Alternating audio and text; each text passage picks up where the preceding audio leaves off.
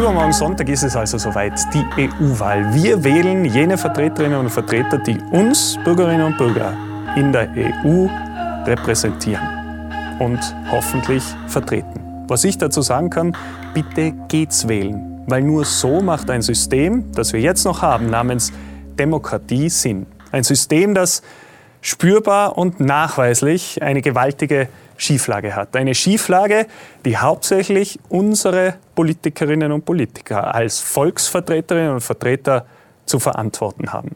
Und sie vertreten nachweislich Konzerne und Unternehmen und immer weniger unsere Interessen.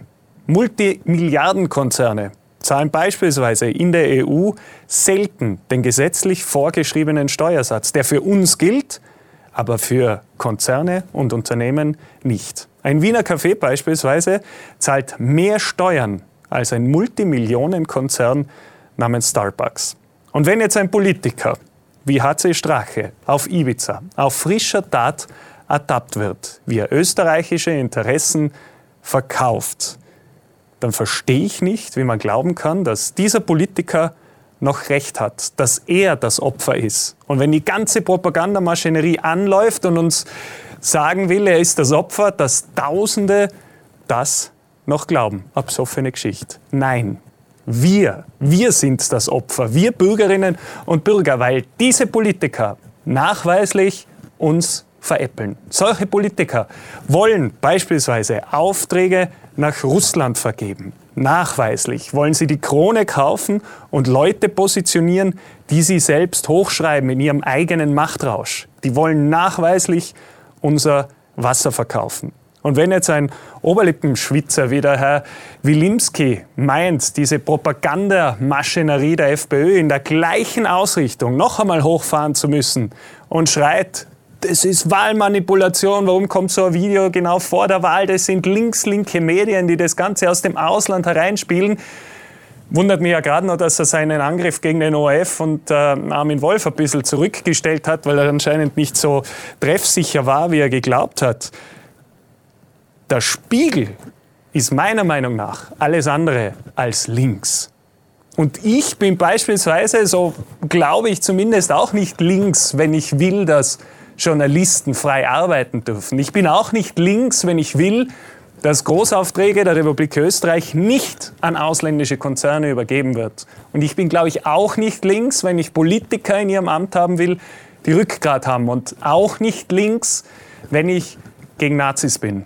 Da bin ich weder rechts noch links. Ich finde es bürgerlich vernünftig, weil alles andere nachweislich nicht vernünftig ist, wenn wir ein friedliches Zusammenleben haben wollen. Wenn wir das nicht haben wollen, müssen wir die Definition anders setzen. Aber davon gehe ich jetzt einmal aus und das hat historisch gesehen nachweislich auch Sinn gemacht, hinter diesen Werten zu stehen.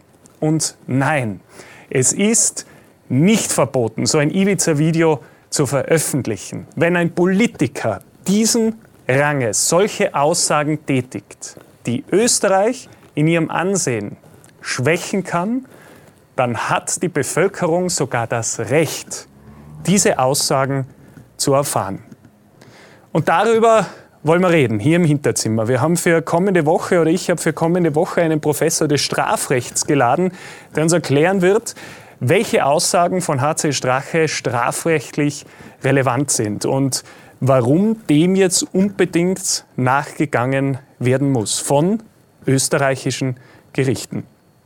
Und am Montag soll ja abgestimmt werden über den Misstrauensantrag von, äh, oder über den Misstrauensantrag, den äh, Sebastian Kurz oder der Sebastian Kurz trifft und die ÖVP, der in seiner ersten Rede nach diesem Ibiza-Skandal nichts anderes zu wissen wusste, als sich in den Mittelpunkt zu stellen und als Wahlwerber aufzutreten, denn als Staatsmann und nicht weniger als 39 Mal sich selbst ins Zentrum seiner Politik gestellt hat, anstatt zu schauen, wie es uns, den Bürgerinnen und Bürgern, in dieser Situation geht. Und ich hoffe bei diesem Misstrauensantrag, dass er nicht gebaktelt wird, jetzt die letzten Tage über, dass da, wenn man in so einer Krise ist, sich richtigerweise fragen muss, wer für dieses Land die Verantwortung zu übernehmen hat. Und gerade in so einer Krise muss man sich fragen, ob die Leute, die da vorne stehen, momentan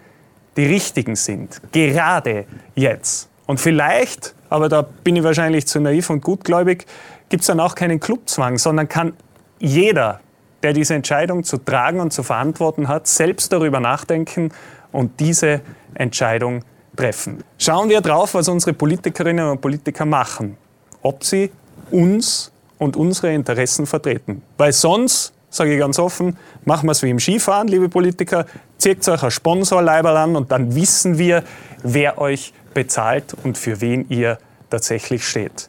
Und dass der Rechnungshof jetzt bitte auch endlich prüfen darf, wer die Parteien finanziert und dass das Konsequenzen ist, weil in der momentanen Lage sich Parteien immer noch davonstellen können. Und ich zahle mir das übrigens selbst und hoffe jetzt natürlich, dass ihr fleißig mitdiskutiert, dass ihr teilt, dass ihr das Ganze abonniert, damit das Hinterzimmer noch mehr an Bedeutung und Größe gewinnen kann.